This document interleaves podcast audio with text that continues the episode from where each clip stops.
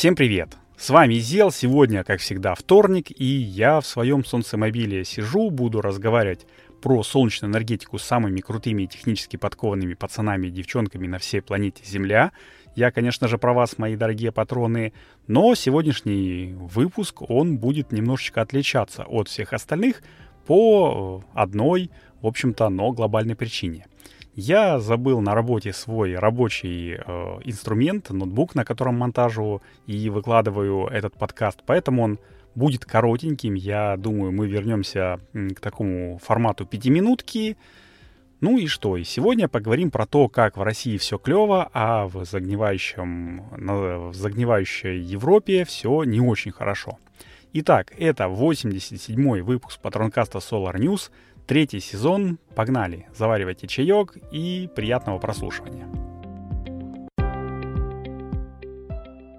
Ну, надеюсь, чаек вы заварили не только крепкий, но и горячий, а может быть кто-то заварил кофеек, э, потому что таким же горячим он должен быть в поселке под названием Кикиаки. Этот поселок находится на Ямале, и примечательного тут вот что. Ну, как э, и много где на севере России между такими более-менее большими и значимыми населенными пунктами там большие такие же расстояния. Я бывал в таких местах. Это очень клево, там клевая природа, но, в общем-то, инфраструктуры никакой. Так вот, до, э, от этого Кикиаки до ближайшего населенного пункта 200 километров. До ближайшего административного центра, а это Салихард, а, вообще более 850 километров. Вот, я выговорил это слово с первого раза. И вот компания Ростелеком установила очень крутой и очень специальный телефонный аппарат э, такого таксофонного типа в этом поселке. А крутого в нем две фишки. Первая фишка это то, что звонки на него, э, точнее, звонки с него на любые городские там, ну, такие э, обычные номера и на сотовые телефоны абсолютно бесплатный, потому что это таксофон стратегического назначения. Это единственная связь э, вот этого поселка, в котором находится, живет, э, по-моему, 30 человек всего, э, с внешним миром.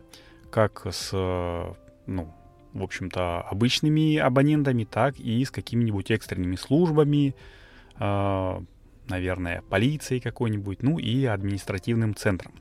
Вот. А второе крутое это то, что этот э, таксофон питается от э, возобновляемой энергетики.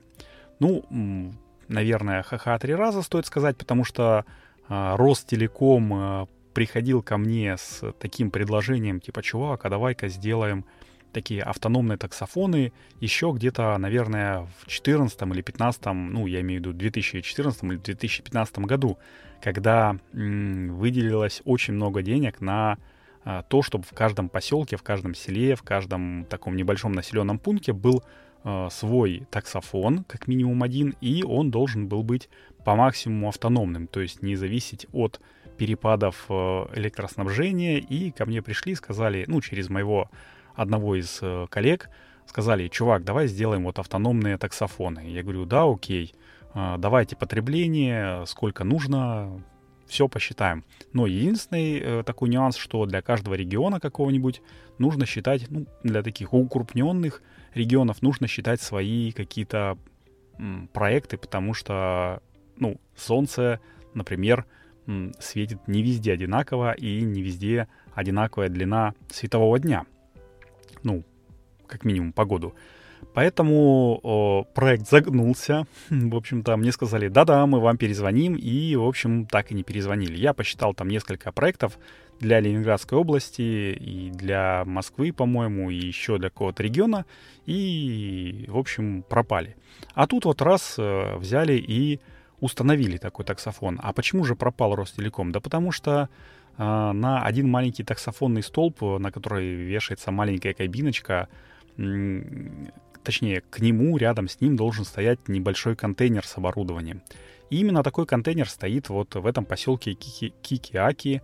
А, он, ну, по виду, по фотографии такой 20-футовый, а может быть поменьше, там 10-футовый или какие там бывают самые маленькие. А, в нем, вероятнее всего, находится аккумуляторная батарея, там коммутационное оборудование, потому что говорят, что ну, в новостях э, прошло, что этот телефон э, с как это называется, ну, со спутниковой связью, то есть он э, проводами никак не соединен, он передается сигнал через спутник. Вот. Э, и на крыше стоит три солнечных панели. Ну, на вид, так скажу, наверное, ватт по 200 каждая. И где-то наверху стоит ветрогенератор. Ветрогенератора не видно, скорее всего, это какой-нибудь трехлопастной, а, может быть, 500 э, ватт. Ну, в общем, я бы не стал, в общем, в общем э, вертикально-осевые э, ветрогенераторы ставить на севере, но Ростелекому, наверное, виднее. И вот такая классная фишка, что на 30 человек и на один таксофон необходим целый контейнер оборудования. Но все-таки э, федеральная программа и федеральная, ну, как бы значимость этого объекта, ее не стоит умалять, потому что телефон все-таки связывается с внешним миром, ну, вот такую связь э, обеспечивает. Поэтому, наверное, это хорошо. Я, в общем, за любой кипиш, который связан с солнечной энергетикой, поэтому я, если буду когда-нибудь в Салихарде, точнее в поселке Кикиаки, а, то обязательно посмотрю и сфотографируюсь с этим объектом и выложу его в наш телеграм-каналчик, на который вы можете подписаться, но я уверен, что и так подписаны, поэтому предлагайте подписаться своим друзьям. А мы пока перенесемся в Европу.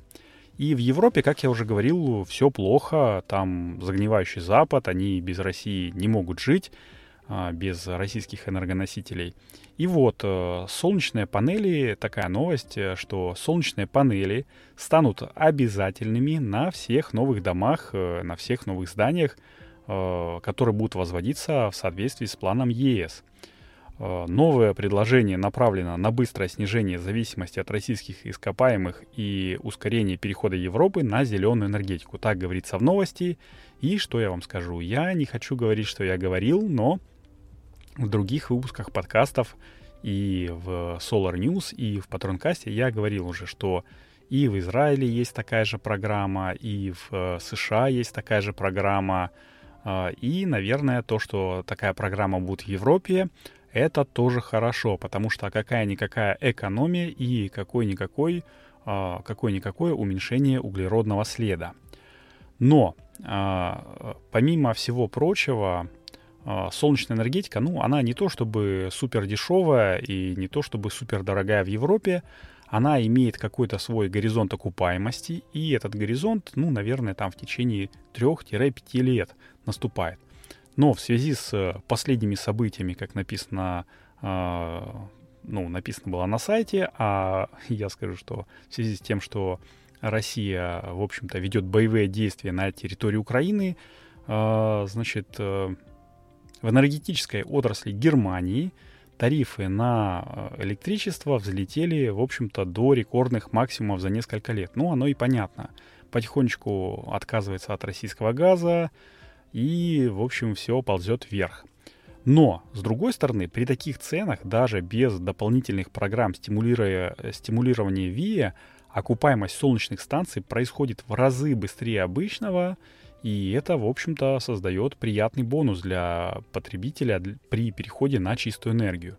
Ну, на чистую энергетику. То есть, если ты установил себе солнечные панели, при э, росте тарифов там в 3-4 раза, значит, э, ты э, в 3-4 раза меньше времени потратишь на окупаемость. И тебе солнечные панели будут приносить только прибыль. Вот, такие дела. Ну, это, как я уже сказал, был 87-й коротенький выпуск Патронкаста Solar News. С вами был Зел. А, надеюсь, что услышимся с вами на следующей неделе. Всем пока!